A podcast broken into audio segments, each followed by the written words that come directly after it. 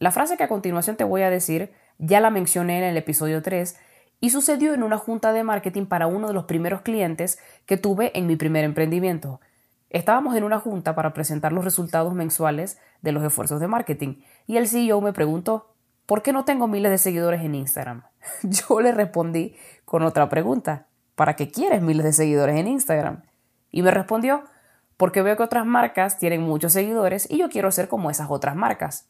Y la verdad es que no lo puedo culpar por eso, porque hoy en día estamos acostumbrados a asociar éxito en ventas con la cantidad de seguidores en redes sociales. ¿Cómo me encantaría, la verdad, que en lugar de los seguidores, las redes sociales mostraran las ventas mensuales de las empresas? ¿Te imaginas? Como diríamos en Venezuela, otro gallo cantaría. La cantidad de seguidores no es igual al número total de ventas, eso es algo que quiero que entiendas. Ojo, los dos sí pueden estar relacionados, pero más seguidores no garantiza un mayor éxito. Por ejemplo, podrías tener una audiencia numerosa, pero desinteresada que jamás te va a comprar, en comparación con un público leal y comprometido de cualquier tamaño. ¿Ves la diferencia? Las redes sociales forman parte de una estrategia global y te sorprenderá saber que no están ni al principio ni siquiera a la mitad de la planificación de esa estrategia. Soy Mace Morales y te invito a quedarte a escuchar el episodio número 4 de Marketing Digital para CEOs.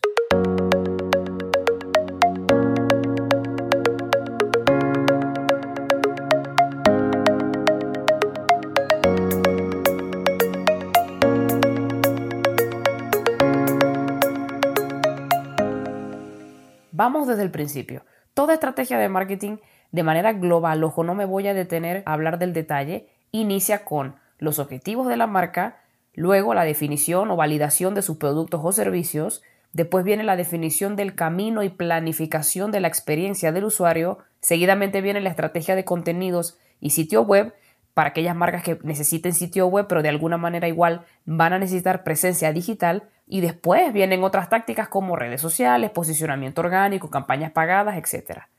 Ojo, ¿tú puedes crear y mantener una comunidad en redes sociales? Sí. ¿Y puedes estar súper comprometida con tu marca? Sí.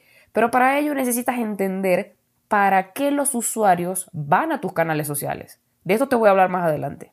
Entonces, en lugar de aumentar ciegamente el número de seguidores, en lo que te tienes que concentrar es en definir el camino de tu comprador para establecer en qué momento vas a poder coincidir con él en las redes sociales y a través de qué contenido. La empresa del CEO que me hizo esta pregunta vende refacciones para vehículos de marca Chevrolet y Ford. Cuando comenzamos a trabajar en la planificación de la estrategia determinamos la implementación de un sitio web donde el usuario pudiera encontrar el repuesto que necesita para su proceso de consideración y comparación con otros proveedores que también venden las mismas refacciones que nosotros. Ahora, ¿dónde se da este proceso?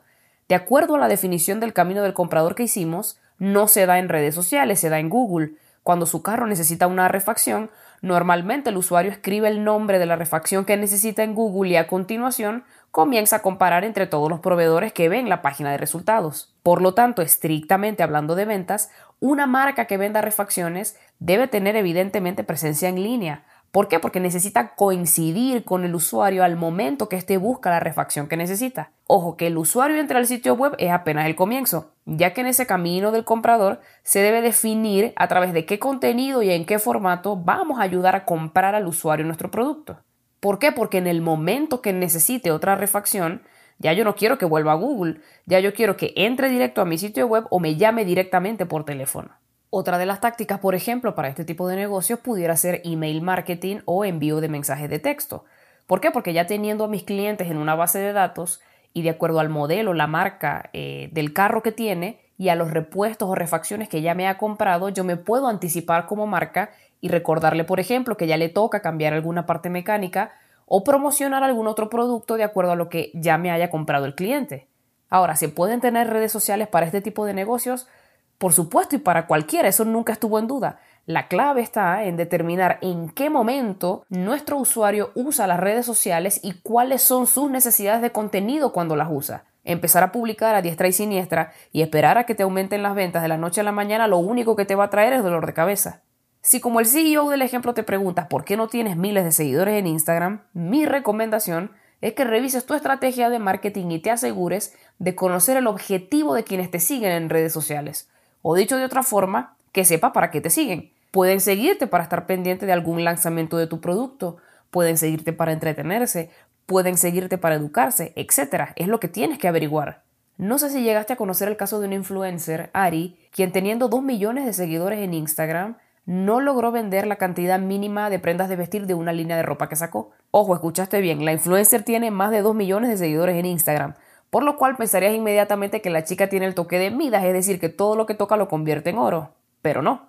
Ajá, ¿por qué esta chica no logró vender? Mi hipótesis es que sus seguidores se entretienen con sus publicaciones y con el estilo de vida que muestra en ellas, pero no tienen ninguna conexión o ningún propósito en común con esta chica, con esta chama. Por lo tanto, de ahora en adelante, no te impresiones con la cantidad de seguidores de una marca en redes sociales ni asumas inmediatamente que son un éxito en ventas.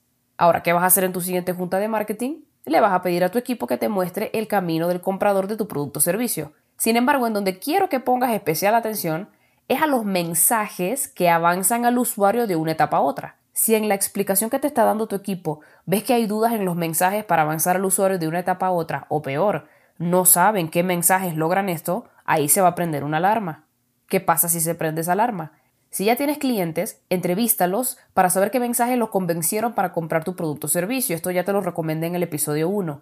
Y es importante que este camino lo tengas por escrito y esté validado por las personas de tu organización que están más en contacto con tus clientes, por ejemplo, ventas, call center, etc. Solemos pensar que marketing es la única área que conoce al cliente, falso de toda falsedad. ¿Qué pasa si no tienes establecido el camino de tu comprador? Vas a seguir disparando en la oscuridad. No sabrás a ciencia cierta qué está funcionando dentro de tus esfuerzos de marketing y cómo replicarlo para aumentar el volumen de tus ventas. Y después, como te dije en el episodio anterior, vas a terminar regañando a tu equipo de marketing porque no te está ayudando a vender. Quiero que me cuentes cómo te fue con la definición del camino de comprador de tu cliente al correo podcast.macemorales.com. Yo soy Mace Morales y nos vemos en el siguiente episodio.